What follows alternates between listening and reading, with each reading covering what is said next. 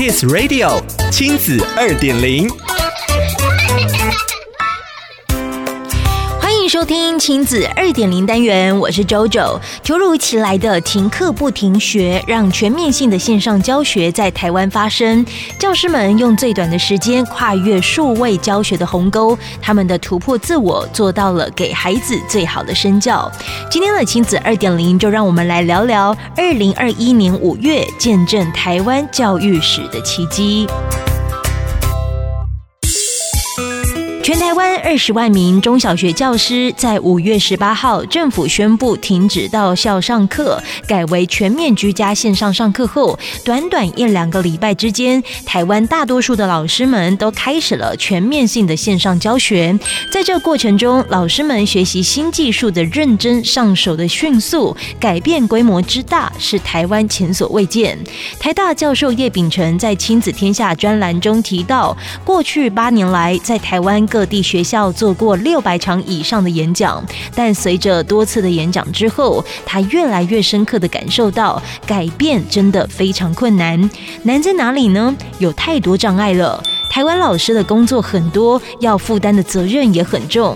每天除了教学之外，还有许多的事务。下班后除了备课，还会有学生家长的讯息得要处理。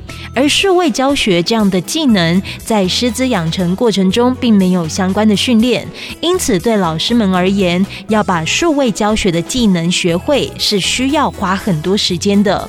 尤其是比较资深、过去比较少接触三 C 的老师们。这对他们来说更是艰巨的挑战。除此之外，台湾的家长普遍对数位教学并不了解，也有许多迷思，以至于有许多台湾的家长对于数位教学是排斥的。在宣布居家上课后，短短的时间内，在脸书上的台湾线上同步教学社群，看到了有将近十二万位老师加入，而且老师们成长速度之快，让人惊艳。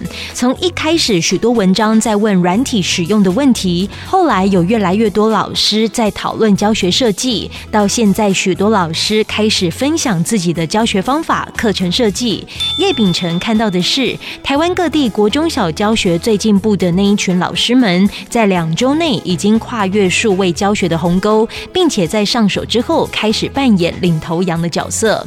他们现在是在研发更好的教学模式，分享给大家，也让台湾更多的老师更有信心，也更有勇气跨出第一步。想要了解更多故事内容，请参阅《亲子天下》第一百一十九期封面故事：双语教育加速进程。亲子二点零，我们下次见。